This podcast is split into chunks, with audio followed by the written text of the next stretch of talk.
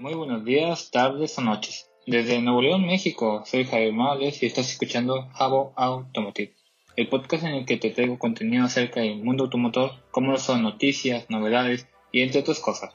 Gracias por escucharme en las diferentes plataformas de podcast en las cuales se encuentra disponible este canal. Y pues nada, comencemos.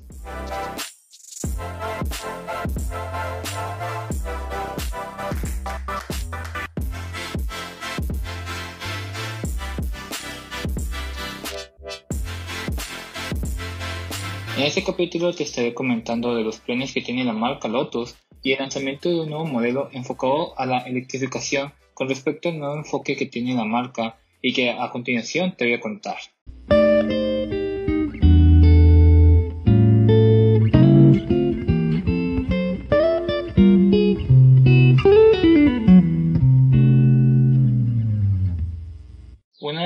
Marcas que se está adentrando al mundo de los eléctricos es la marca Lotus, con su próximo deportivo, el Lotus Emira, un modelo que será muy especial, pues será el último auto a gasolina que fabriquen.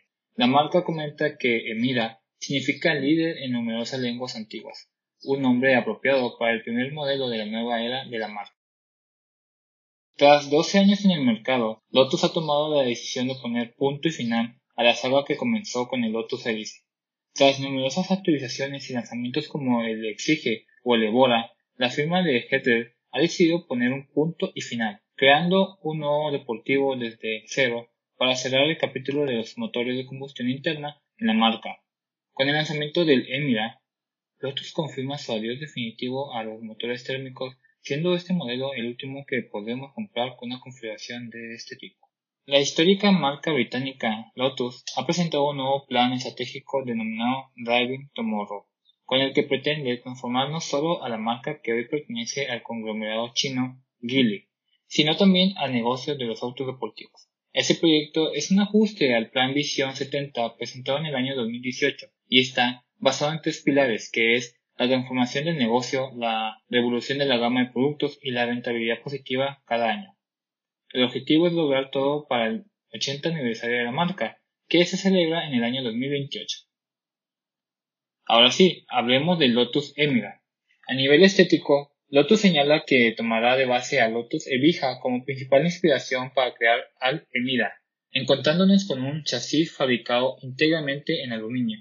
El Lotus Emira no contará con un propulsor eléctrico, sino que ofrecerá una gama de motores de combustión interna incluyendo un nuevo motor de 4 cilindros turbo, un 2.0 litros y una transmisión automática de doble embrague, además de un motor V6 de 3.5 litros, con la opción de una caja manual y una automática, de acuerdo con nuevas especulaciones.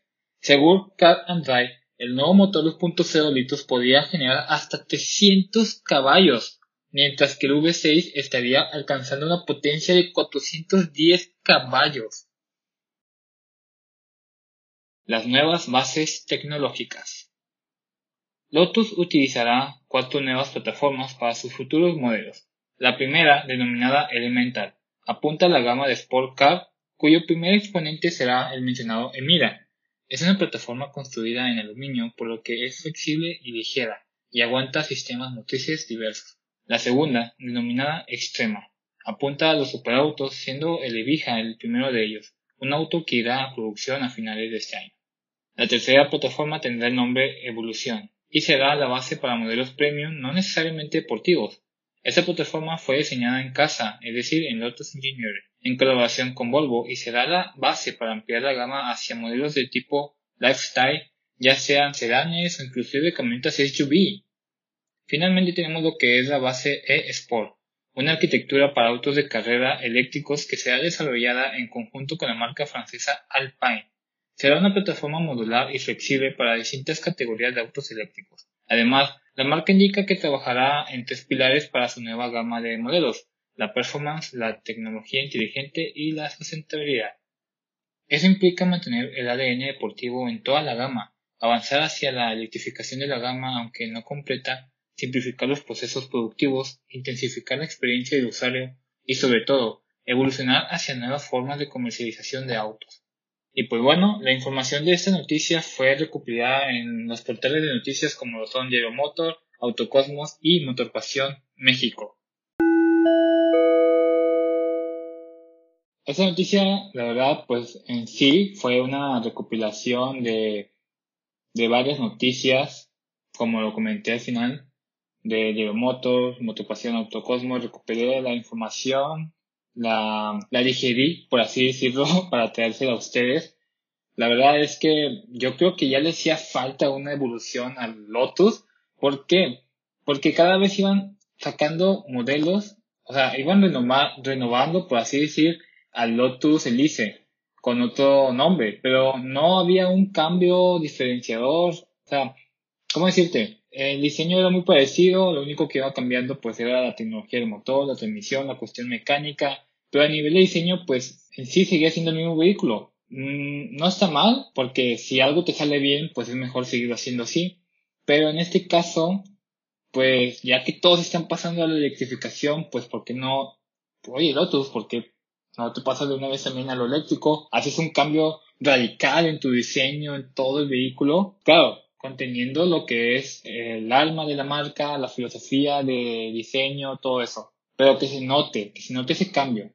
Pero si no estoy sincero, estos modelos de Lotus se me hacen muy bajos, muy pequeños para mí. Tal vez para personas con una complexión delgada, una altura de 1,50, 1,70 metros por ahí pero la verdad es que yo tengo una complexión muy grande, soy alto, así que este tipo de vehículos, aunque me guste el, Lotus, que me hace un vehículo muy deportivo, con una altura al piso muy baja, o sea, se me hace muy bonito el modelo, pero la verdad siento que este tipo de autos no es para mí. me pasaría algo como Dwayne Johnson, no sé si supieron, hubo una noticia en el que este Dwayne Johnson o La Roca compró un Porsche Taycan, pero no podía entrar en su vehículo, o sea, no podía entrar en el Porsche Taycan, por lo mismo, que está muy grande, muy tosco, y pues son excepciones de que, pues sencillamente, pues no, no cabe, o sea, fue fabricado para otro tipo de personas. Pero bueno, eso es punto y aparte. Pero la verdad, se me hizo muy interesante esto de Lotus, porque ya tenía como que un rato que no sacaban como que algo nuevo, un cambio de generación, por así decirlo. Siento que lo que le pasó o más bien lo que estaba pasando a Lotus, es algo más o menos como está pasando ahorita en Nissan GTR.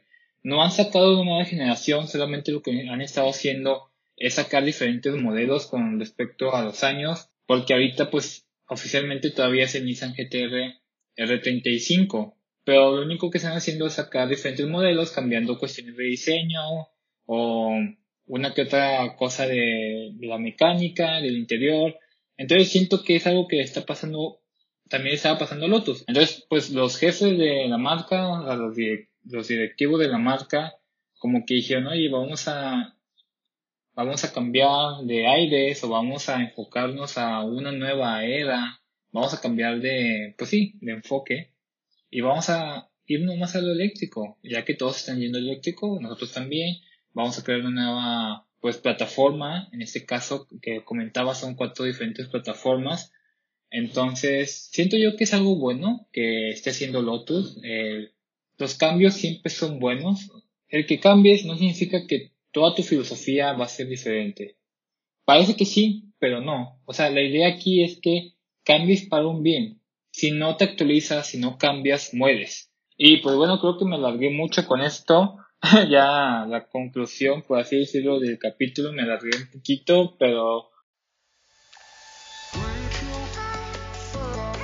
pues bueno, damos por terminado otro capítulo del canal. Si esta noticia te gustó, si te hizo interesante o te gustaría aportar algo extra, ya sea de la marca Lotus, del modelo o incluso cualquier cosa que me quieras hacer saber, me puedes enviar un mensaje directo a mi cuenta de Instagram o de Twitter que te dejaré en la descripción de este capítulo.